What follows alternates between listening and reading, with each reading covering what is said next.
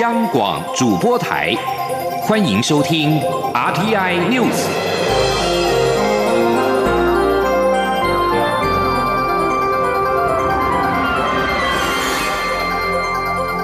听众朋友您好，欢迎收听这节央广主播台提供给您的 RTN News，我是张顺祥。清明连假期间，海巡署在四号上午在新北市的万里龟吼平台前十五公尺海域发现一只死亡的猪只，经过农委会家畜试验所检验之后，确认这个海漂猪是非洲猪瘟的阳性。非洲猪瘟中央灾害应变中心也在今天早上举行记者会，对外说明，农委会也从三项指标追这一头海漂猪是来自中国或是台湾陆地丢弃。不过初步来看，从中国漂海的可能性比较大。记者陈立信宏报道。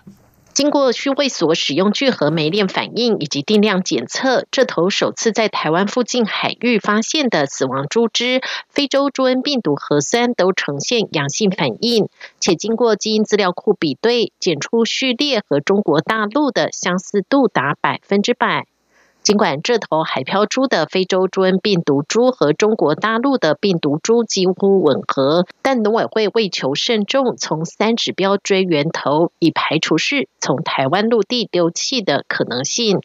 农委会副主委黄金城表示，以中央气象局推测过去十天洋流的流向，这头死亡猪只可能在海峡中线打转，然后向北漂，在四号上午靠近万里附近的海岸旁边，并由海巡署人员捞起。至于农委会第一时间为确认这头猪只的来源，检测半径十公里内的十一个养猪场。目前已经确定有近半数的猪只健康状况良好。另外，台湾从桃园到新北的养猪场，大部分都是饲养黑猪，但这头死亡猪只是白猪，因此从核酸检测、洋流和饲养情况，初步判定猪只从中国海漂过来的可能性相当大。黄金城说：“这个动物的呃可能的来源。”有两个来源，一个就是对岸漂漂移过来，另外一个就是说，是不是有可能，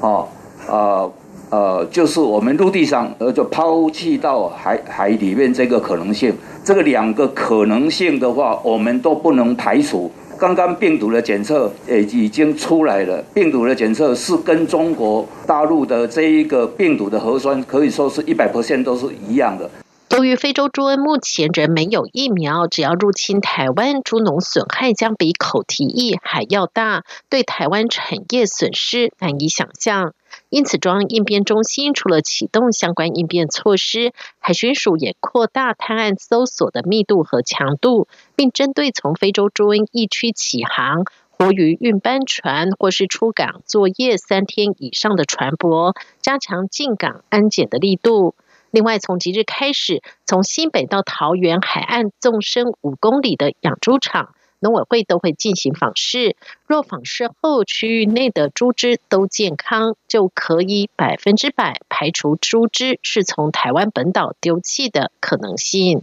中央广播电台记者陈琳信鸿报道。新北市长侯友谊今天表示，新北市府第一时间应变，连夜针对龟吼附近的两千七百一十九头猪只裁剪，初步研判是从海上飘来的白毛猪。侯友谊表示，目前猪只检体正在化验当中，已经出来四间养猪场的结果是阴性的，其他还没有出来。所有结果将在几个小时之内出炉，届时会再向民众说明。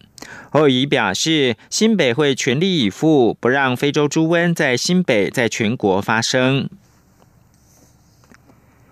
就业与服务业数据优于预期，美国道琼标普同登历史新高点。台北股市今天早盘受到激励，开盘之后大涨超过两百点，推动加权指数冲上了一万六千八百零三点，连续第二个交易日改写历史新高纪录。现在是台湾时间中午十二点四分，台北股市上涨一百六十三点，一万六千七百三十四点，成交金额暂时是两千五百五十一亿元。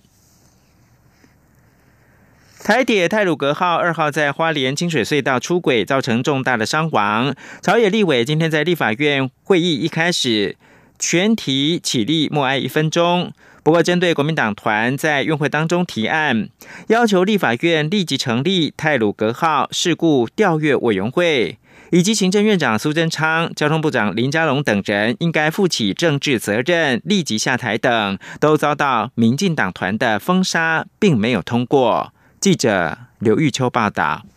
台铁四零八次泰鲁格号列车二号撞上滑落到轨道上的工程车，造成五十人死亡、两百多人受伤的重大交通事故。立法院六号举行院会，主持院会的立法院副院长蔡其昌与在场朝野立委一同起立，为泰鲁格号事故默哀一分钟。请各位同仁大家起立，我们一起默哀一分钟。默哀开始。而国民党团则质疑，二零一八年宜兰新马普优马事故后，行政院成立台铁总体检小组，宣示改革决心，但对于该小组做成的总体检报告却完全漠视，至今迟未核定，措施可跨部会整合推动台铁改革工程的契机。为此，国民党团在院会中提出公决案，认为行政院长苏贞昌无视台铁常年积弊与安全控管问题，迟未。核定总体检报告难辞其咎，导致不幸事件一再重演，已无法升任行政院长职务。建请立法院会做成决议，要求行政院长苏贞昌、交通部长林佳龙以及台铁局代理局长齐文忠等人应负起政治责任，立即下台。同时，也要求立法院应立即成立零四零二四零八次泰鲁格号事故调阅委员会，以厘清事故原因及追究相关人员责任。不过，国民党。团的提案最后遭到民进党团以人数优势封杀，未能通过。蓝委在议场内高喊“政府杀人、道歉、下台”等口号。院会主席、立法院副院长蔡其昌宣布表决结果。表决结果：出席一百人，赞成三十三人，反对六十人，弃权七人。赞成者少数，国民党党团提议不通过。至于民众党团提案，针对此次泰鲁格号事故，要求交通部应在一个月内提出包括台铁工程发包流程以及施工工程改善计划等，以提升铁路施工安全。另外，为了不要再让意外事故发生后的监督改进遭到忽视，民众党团也要求行政院、交通部一个月内就总体检报告的执行结果向立院提出说明。相关提案在朝野党团无异议下，则顺利列。入讨论事项议程。中央广播电台记者刘秋采访报道。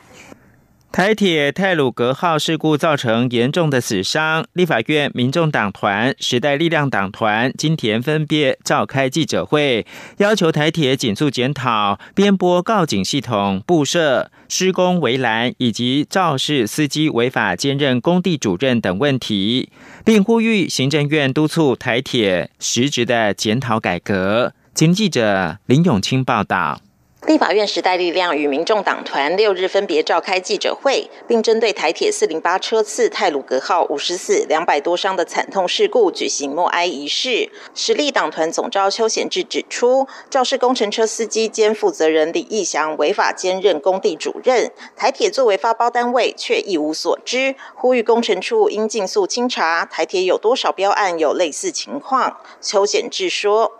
就这部分呢，我们希望工程会赶快去调查，到底台铁有多少的弊案，呃多多少的这个标案，哦，有类似这样的状况，应该最起码的，好负起一个相应的这个责任，然后能够确保这个标案能够在一个这个合约的范围内，能够进进一步去履行。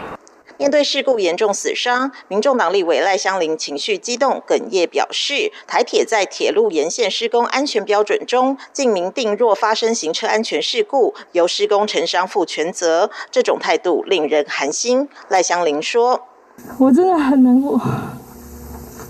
他最后一点说：“事故责任如发生危及铁路行车安全事故，盖由成功。”施工承商负全责，哎，这个负全责就是你们看到很多人在通讯里面写说，就赖给承商吧。时代力量与民众党团表示，将要求交通部限期赴立法院报告，并希望行政院要严加督促台铁的检讨改革。至于是否认为行政院长苏贞昌、交通部长林佳龙应该为此下台，两党皆表示，台铁能够真正实质改善问题才是最重要的。央广记者林永清采访报道。医药新闻。动脉粥状硬化是造成心血管疾病的重要原因之一。台北荣总跟美国跨国团队合作，找到了动脉硬化的关键原因，也就是信使核糖核酸甲基化。研究团队透过基因治疗，证实改善五成以上的动脉内斑块形成，有效改善中状动脉硬化的生成。央广记者郑祥云、刘品希报道。根据卫福部统计，二零一九年国人十大死因之首为恶性肿瘤。不过，动脉硬化相关疾病所占的比例跟恶性肿瘤不相上下。冠状动脉粥状硬化是因血管内油脂堆积形成斑块，导致发炎，阻碍血流。发病初期病征不明显，但是当粥状硬化发生在供应心脏的冠状动脉时，严重时可能导致心绞痛、心肌梗塞、猝死等致命疾病。台北荣总、阳明交通大学与美国加州大学圣地亚哥分校钱许院士所组成的台美合作研究团队发现，信使核糖核酸 mRNA 的甲基化可能是造成冠状周状动脉硬化的原因之一。因此，研究团队利用基因疗法抑制血管的甲基化转移酶，结果证实有效减少五成以上的斑块形成。北荣医学研究部主任邱世华说。如果用我们的找到这个信使核糖核酸的甲基化的话，我们针对它的这个特殊的这个基因啊，针对它的修饰呢去做基因治疗的话，得到非常好的一个治疗的效果，能够使它明显的使这个原本的心血管斑块形成呢，可以明显的减少。未来北荣将扩大跟临床医师合作，将这项技术用于早期诊断。北荣心脏内科主治医师郑浩明说。就所谓的补充一下，所谓的精准治疗，精准治疗，我们就会先发现说，哎，有些病人的甲基化比较厉害，那我们就会针对这样，可能可以提供进一步的治疗。那当然还是需要人体试验，所以未来可能就是逐步的进行。这项重大发现，在今年二月荣获美国国家科学院院刊刊登肯定，为周状动脉硬化带来治疗新契机。央广记者郑祥云、刘品熙在台北的采访报道。中共海军发言人高秀成五号晚上声称，辽宁号船舰编号在台湾周边海域是例行性的训练，有利提高维护国家主权。中华民国国防部五号晚间则对此回应，国军对于台湾周边的海空域动态都有充分的掌握，并且适切的应处。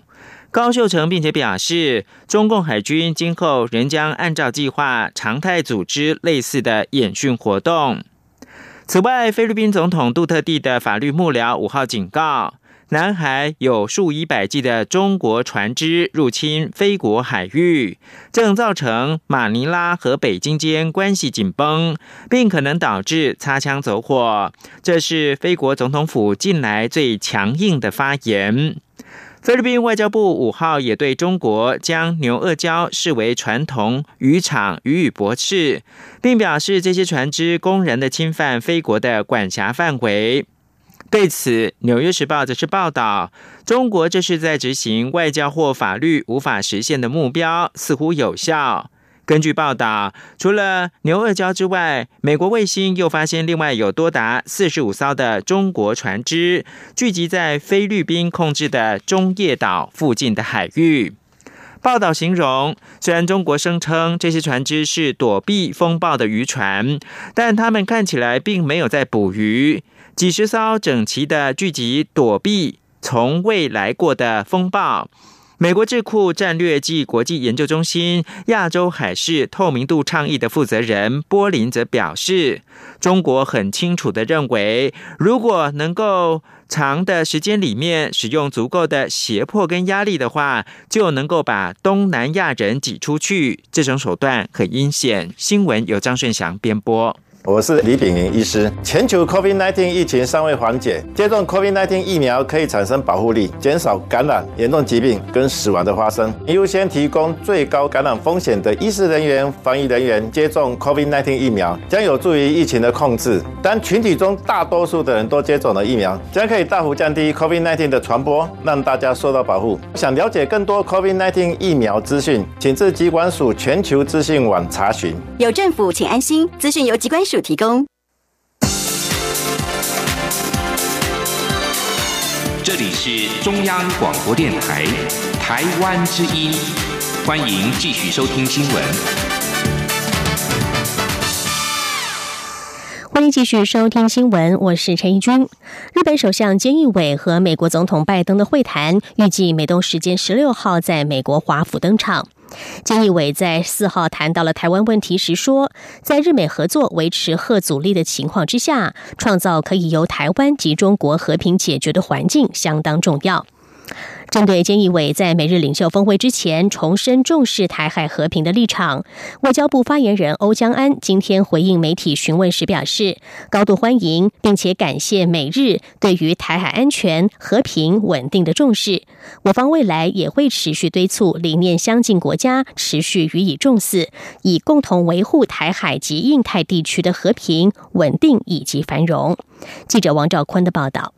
日本首相菅义伟下周访问华府，与美国总统拜登会谈。他日前受访时提到，两国合作降低台海紧张情势的重要性。外交部发言人欧江安表示，美日持续关注台海的和平稳定，延续三月美日安全咨商二加二会议联合声明的基调与立场。欧江安说。那外交部，我们对于呃日方以及美方他们重视呃台湾海峡的安全、跟和平、跟稳定，我们表达高度的欢迎跟由衷的感谢。我们未来呢也会持续的与日本、美国等相关理念国家敦促他们来继续要重视台湾海峡的一个和平跟稳定，因为这对于区域呃的一个繁荣哦跟发展哦是具有关键性的一个影响。欧江安指出，台日关系密切友好。日本政府多次表示，台日共享自由、民主等价值，彼此还拥有悠久长远的经贸关系与人员往来。我国政府将在现有友好基础上，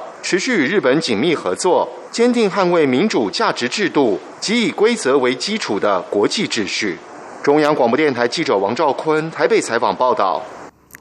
台铁在今天将以专列再送四零八次泰鲁格号事故列车的殉职司机员袁纯修的遗体回到他在台中的家。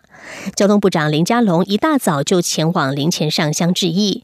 而另外一名罹难的助理司机员江佩峰在上午弥撒之后，则由神父陪同开车送回。交通部将会向行政院争取颁发给这两位驾驶冒险犯难最高抚恤以及荣誉。记者吴丽君的报道。台铁泰鲁格号四零八次列车二号上午在花莲大清水隧道发生五十四两百一十四伤的重大意外，连同司机员袁纯修以及助理司机员江佩峰双双殉职。交通部长林佳龙则从事发后一直镇守现场指挥调度，并于六号清晨七点半前往花莲滨野馆，在袁纯修灵前上香。并对纯修表示，他坚守岗位，守护乘客，直到最后一刻，紧急刹车鸣笛，尽全力要减少这次事故伤害。但他自己却牺牲了，因此将为他争取行政院颁发冒险犯难最高抚恤与荣誉。林佳龙说：“。”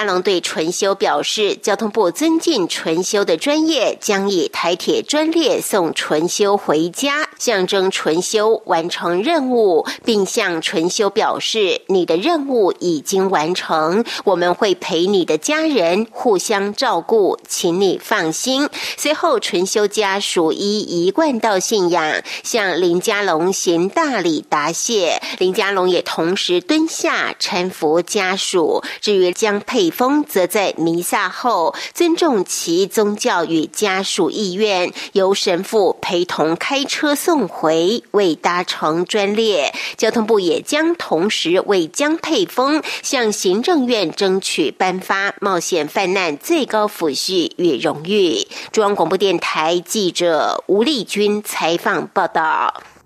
台铁泰鲁格号四零八次列车二号发生了重大意外，交通部长林佳龙宣布请辞，负起政治责任，不过尚未获得行政院的首肯。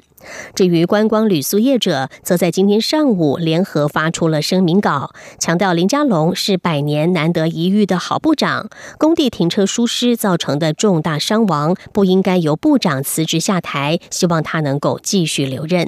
记者吴丽君的报道。台铁在清明连假第一天发生七十多年来最惨重的伤亡事故，行政院下令全国降半旗三天，哀悼受难的民众。交通部长林佳龙也在四号深夜发文请辞，强调会负起政治责任。不过，包括旅行业及旅馆、民宿等工协会都在六号联名表示震惊与反对。华联旅馆工会理事。长陈义峰认为，为何工地停车疏失造成的重大伤亡要部长辞职？那以后连违规路边停车造成车祸伤亡，是不是也要部长辞职下台？旅行工会全联会理事长肖伯仁表示，他从事旅行业超过三十年，历经十五任交通部长，但以往都只能接触到观光局长，没。有一任部长像林佳龙这样了解观光产业的需求，让所有观光产业都有感，包括帮助观光产业撑过这一次的 COVID-19 疫情。希望行政院能留下这位百年难遇的好部长。肖伯仁说：“因为以前我们的产业链要接触到部长的层面是比较不可能的。”但是自从林佳龙上任以来啊，他跟我们所有的工协会都密集的在开会座谈，对我们所有的旅游产业帮忙非常的大。那我们算是百年难得一见这么一个好的部长。那因为这一次的火车事件导致他要下台，所以我们所有的观光产业都。觉得非常的不舍，所以希望能够声援他，让他能够继续留在交通部。台湾观光协会联合会理事长于子玲则肯定林佳龙拥有“钢铁龙”及“雷达部长”的美称。这次泰鲁格事故肇因于卡车司机个人的大意疏忽，以及工程公司未做好安全措施，台铁局当然要负起督导之责。若还要牵连交，交通部长实在太无限上纲，认为不明就里，动不动就要换部长，并非治理国家的智慧。中央广播电台记者吴丽君在台北采访报道。而国民党立法院党团今天提出公决案，要求行政院长苏贞昌、交通部长林佳龙等人为泰鲁格号事故下台。在立法院院会表决没有通过之后，国民党主席江启臣与立法院党团在议场之前举行记者会，强调国民党团要求蔡总统道歉、苏贞昌下台与交通部长林佳龙接受弹劾调查都是于法有据。江启臣还表示，二零一八年普悠马号出轨事故之后的台铁总体检报告，其中有两项优先改进事项与这次泰鲁格号事故相关，却没有实质改进，质疑苏贞昌没有尽到监督之责。他并强调，事故发生之后，有政治责任、行政责任以及法律责任必须追究调查，而政治责任就是要第一时间承担，该下台负责的就需要下台负责。另外，新北市长侯友谊今天表示，台铁发生这么大的事情，当然要有人负责。等肇事原因厘清之后，谁该负责就负起责任。他也表示，政府应该要反思检讨，找出改革台铁的方案。记者王维婷的报道。台铁泰鲁格号二号发生重大事故，死伤惨重，其中新北市民有十四名死亡，六十九人受伤。针对交通部长林佳龙已经为泰鲁格号事故请辞，新北市长侯友谊六号表示，发生这么大的事情，当然要有人负责。现在司法单位等正全力厘清事实真相，等到肇事原因查明之后，谁该负责就要负起责任。侯友谊说。但是面对这么重要的一件重大的事件，当原因事情清楚以后，谁该负起责任就负起责任。每一个人所扮演的角色有权有责，所以面对事情的检讨，把原因检讨出来，把事实理清楚，然后把未来解决问题的能力拿出来，那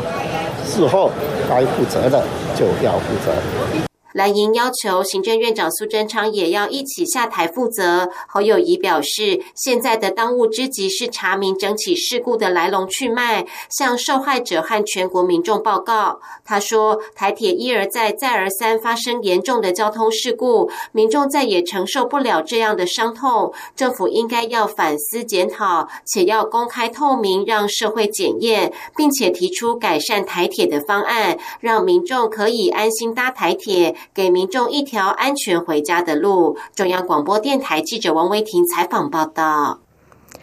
针对了由民间团体所提出来的早教公投，执政党是否要提出对案？桃园市长郑文灿今天接受广播媒体专访时表示，这应该看对于选民认知是加分还是减分。但他认为，不论提不提对案，执政党都要有正面论述。他并表示，早教是桃园市府和居民在保护，不是还团。未来不管公投是否通过，市府都会在大潭早教划设保护区。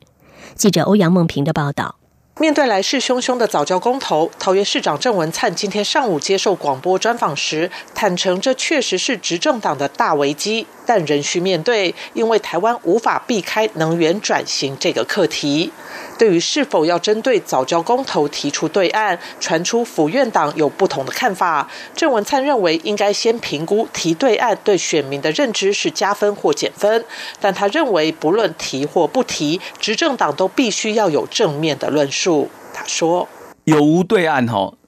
我觉得执政都要有正面论述。其实早教就是面对能源转型嘛，我们要不要肯定跟坚持能源转型的这个路线？”好，我们所谓的五五三二嘛，嗯，天然气五，那其他三，嗯，那绿能二，嗯，那让让飞核减煤的目标可以达成，这个本来就是正面论述啊。郑文灿指出，台湾的选项有限，核四封存，核一停止运转，核二、核三即将除役，核能将走入历史。大家希望减煤、减空污，但绿能发电占比最多是百分之二十，风电建设也需要时间，所以天然气占比会达五成。如果连天然气都不要，要如何发电？郑文灿强调，他的责任就是把早教保护好，而且早教是桃园市政府及居民在保护，不是还团。他并细数桃园市府划设的各保护区面积，以及清除海岸垃圾、管控污染源上的成绩。郑文灿表示，目前当地居民都认同市政府的做法，也有共识，就是未来不论公投是否通过，是否都会在大潭早教划设保护区。中央广播电台记者欧阳梦平在台北采访报道。新闻最后来关心的是国际间的风灾的消息。热带气旋莲花连日来在印尼东南部和东帝汶架下了暴雨，引发洪水和土石流。根据报道，两国灾情截至五号，造成至少一共一百六十人死亡，数十人失踪，数千人被迫逃离家园避难。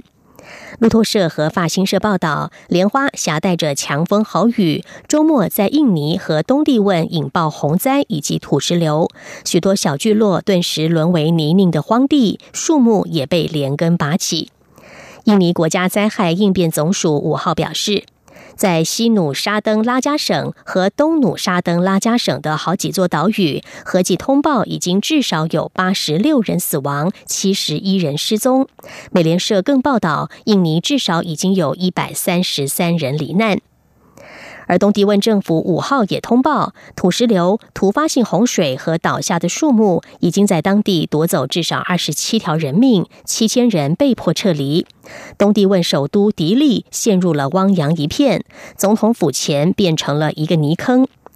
印尼气象局还表示，莲花虽然持续的远离印尼，朝着澳洲西岸前进，但是未来二十四小时内的强度可能还会持续增强，带来更多的降雨和风浪。这也使得援救受困民众的行动恐怕会更加困难。